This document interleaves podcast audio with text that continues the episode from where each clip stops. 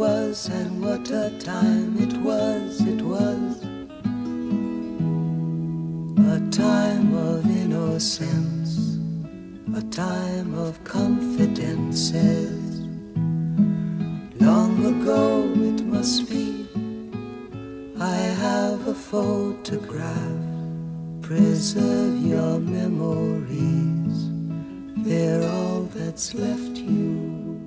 A síndrome da burnout, no contexto laboral dos médicos, atingiu níveis alarmantes. A exaustão emocional, o distanciamento em relação ao trabalho, a fadiga e os pensamentos suicidas afetam cada vez mais a classe médica. Ficou combinado no primeiro episódio do Old Friends, entre o Manuel Sobrinho Simões e o Júlio Machado Vaz, que este seria o primeiro tema uh, a desenvolver, uh, o primeiro tema de reflexão.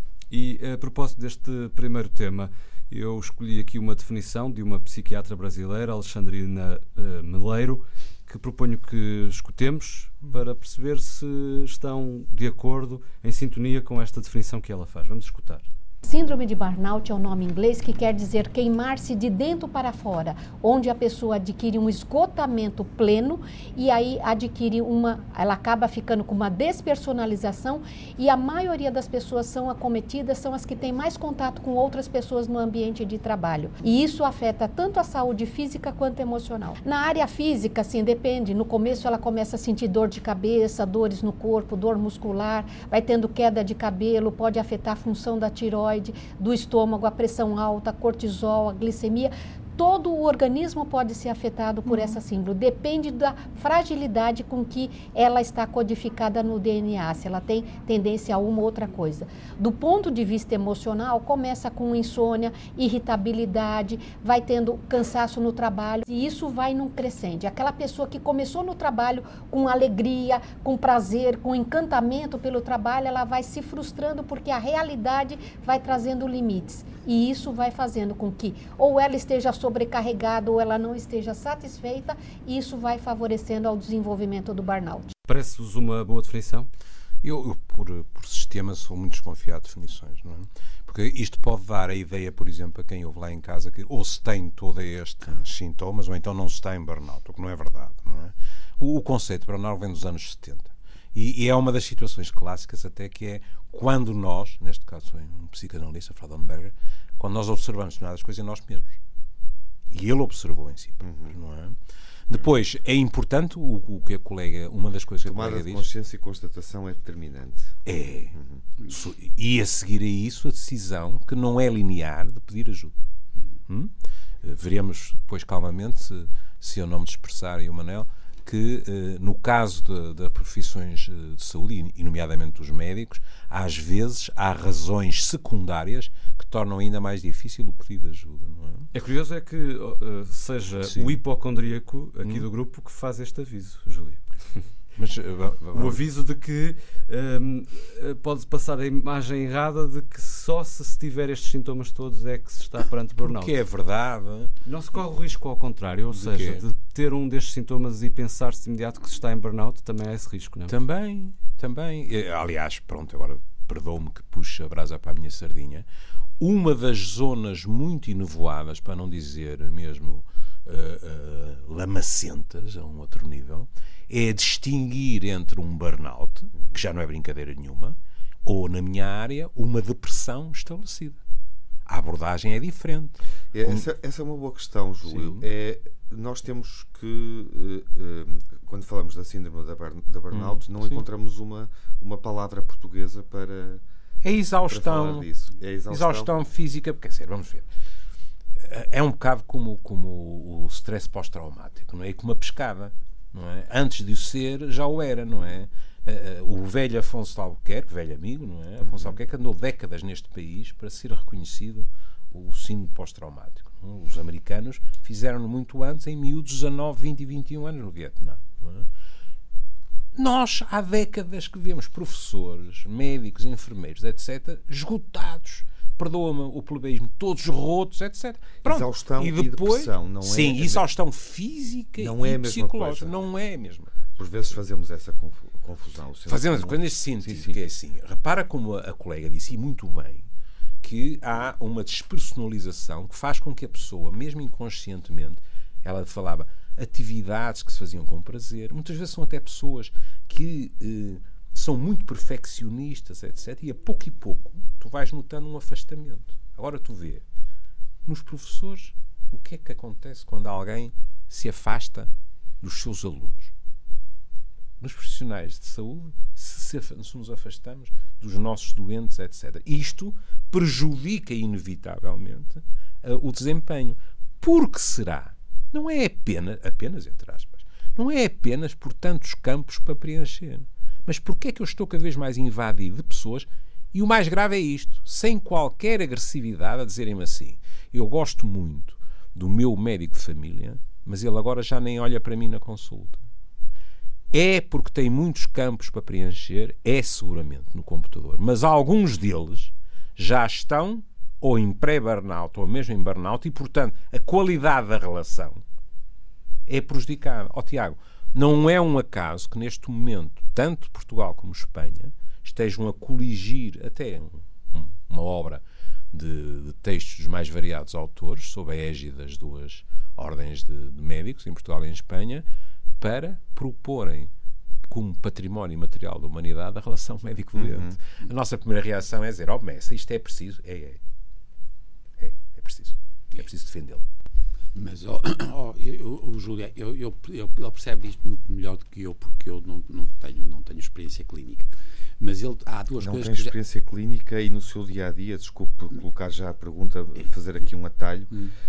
Um, no seu dia a dia depara-se com essa realidade, detesta esta realidade? Não, porque há uma coisa muito engraçada, que é o que está. Não, porque há o nosso cansaço eu cometo muito mais erros se estiver cansado. Uhum. E o que ele está a dizer, que é que nós estamos a criar, porque eu gostei até da descrição da, uhum. da nossa colega, mas claro, ela disse o esgotamento pleno. Uhum. E, e, ele depois falou em exaustão. Uhum. E isto é um caso terminal. O que nos desgraça a vida é o processo. Claro. E o processo é um processo que tem muitas variações.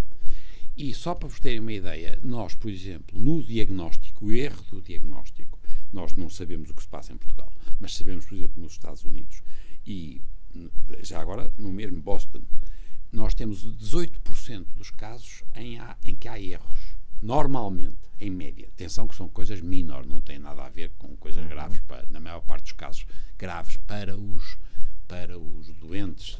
Opá, pensaram que era maligno e não era, era benigno, mas não não estou a referir a coisas excepcionais, mas temos 18%. E o que eles verificaram quando foi estudar é que com o cansaço e o número, à medida que aumenta o número de casos que tem que diagnosticar num intervalo curto, o tipo comete erra mais. Erra, erra mais. Erra, erra, erra, erra. E isto é muito grave porque nós não nos apercebemos, a não ser que haja mecanismos de avaliação, que nós não temos em Portugal nenhuma tradição disso. E ele estava a contar uma coisa que é verdade, que Nenhuma nós... mesmo? Não há mecanismos de avaliação em Portugal? Temos muito poucos. Eu acho que, bem, no caso da tipatológica não temos nenhum. Temos sempre que olhar para os Estados Unidos para não, não, não, temos é... em Portugal uma coisa não. pior já agora, agora mas a gente está-se a desviar, mas é interessante. Sim, sim, que é o seguinte, nós, em, nós em Portugal temos a mania de avaliar os processos. Eu tomo nas tintas para os processos depois de ter a certeza que aquilo é razoável. O que me interessa saber é o output, é o resultado. Se o tipo acertou ou não acertou. Ele pode ter feito tudo, opá, pôs os, os rótulos, é pá, tudo perfeito. Depois o gajo não sabe e não, não acertou. Percebe? Portanto, nós em Portugal temos tradição, que é uma tradição de fazer os processos que, e aumentar, a, a, que é muito importante, é evidente, para evitar erros básicos e não sei o quê. Mas depois não temos nenhuma tradição de ter uma avaliação externa de um tipo que vai lá dizer assim, este tipo, você disse que o gajo era psiquiatra, e este psiquiatra que me disse que o tipo era um esquizofrénico, não é. Percebem? E nós não temos essa tradição em Portugal. Nenhuma. E tem-se vindo a reforçar, desculpe interromper, eh, em contrapartida, uma obsessiva, digamos assim, busca de aumentar, mas é a avaliação dos números apresentados. Exatamente. E isso e pode ser trágico. E pôr nomes, é. que é aí que estamos a ficar também contra isso. Isto é, nós ao pormos um tipo numa categoria, isto é verdade também para dizer, é um cancro.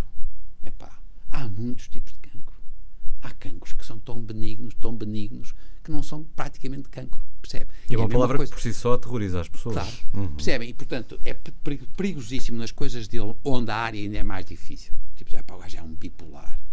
Uhum. Este desgraçado, que é quem a gente pôs o rótulo, ele vai fazer um processo, ele próprio vai piorar só porque a gente o meteu na categoria. E a mesma coisa com o burnout, é onde estamos a chegar. Isto é, nós o que temos é que fazer uma, uma capacidade de prever o que é que está a acontecer. É verdade que os americanos, e provavelmente vais discutir isso porque tu, Uhum. tu viste o artigo, e o artigo é muito engraçado, os tipos o que fizeram, fizeram à boa maneira americana, há um problema, resolve-se. Não é esta aldrabice portuga que a gente diz, ah pá, não, deixa lá e tal. Não, eles fizeram um, um, um, uma espécie específico em 2017 fizeram Uhum. um tipo que faz só isso. Avalia, fizeram um gabinete e o tipo faz um tipo que avalia o bem-estar e a vitalidade funcional e a vitalidade profissional.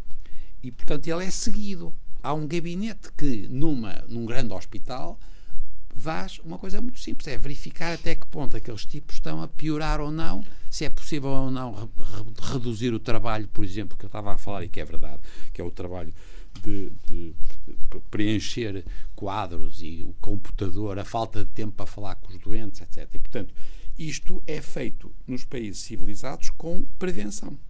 Antes de ser o tal, o tal esgotamento ple- pleno. É um problema que atinge eh, não só os profissionais de saúde. Aliás, os dados mais recentes que encontrei, referentes a 2016, mostram que 13,7% das pessoas ativas em Portugal estavam em estado de burnout. Pergunto ao Júlio, atende muitos casos de burnout e, e inclusivamente de colegas profissionais de saúde? Ah, sim. Sem dúvida nenhuma. Sem dúvida nenhuma. Ah, e isso ah, permite-nos. ah, antes de voltar atrás, porque o Manel pôs um- o dedo num- numa questão complicada e que seria tão simples, com mera consciência cívica, diminuir a questão. Que é, eh, na minha área, eh, os diagnósticos eh, chegaram ao, ao cúmulo de se transformar em insultos políticos com a maior das facilidades, nós ouvimos na televisão ou lemos que perante o desacordo, o desejável desacordo político, as opiniões de um ou outro são apelidadas de esquizofrénicas, isto é uma coisa completamente bipolar. Ora bem, nós já temos um problema a nível da população geral. Que mais não fora, o Dr. Google chegaria, não é? Sei lá. É frequentíssimo ao meu consultório chegar uma pessoa que me cumprimenta amavelmente e que diz que vem lá, quer ouvir a minha opinião, mas acrescenta logo: eu já sei o que tenho. Não é? E então o que é que tem? Eu sou bipolar. Qual é, qual é a, a- a versão desta pessoa? Esta pessoa foi ver informação e um dos grandes problemas que nós temos hoje em dia é que não conseguimos triar a informação. Portanto, nem sequer foi um outro médico real. Não, não, não, não, vem direto, do- direto do Dr. Google, não é? Pronto. E o que é que encontrou lá? Variações do humor. E a pessoa com uma candura extraordinária diz assim: Ó, oh, doutor, doutor não imagina. Há dias em que eu ando muito bem disposto e outros que estou com uma telha terrível. Logo sou bipolar. Ora bem, isto já é mau, como dizia o Manel, porque esta pessoa já vem completamente auto-influenciada. Condicionada. Pois é, preciso desconstruir, etc. Que nós tenhamos representantes da nação, de dedo indi- indicador apontado para o outro, a dizer isso é uma visão esquizofrénica. Isto, além disso, é uma falta de respeito para aqueles que sofrem verdadeiramente claro. essas doenças. Doenças essas que hoje em dia, felizmente, há 30 anos não era assim, muitas delas têm tratamentos que, no mínimo de manutenção, que fazem com que, Tiago, tu te cruzas com essas pessoas no trabalho, Sem te na rua, tentar, etc., e não há isso seja nenhuma. Dito isto, como o Manel dizia, este, este trabalho, que eu até preferi que fosse estrangeiro, isto saiu eh, em janeiro no, no Boston Globe, e são as principais organizações médicas do Massachusetts a dizer isto está-se a transformar numa situação de saúde pública nos Estados Unidos. Falou-se há bocado de erros.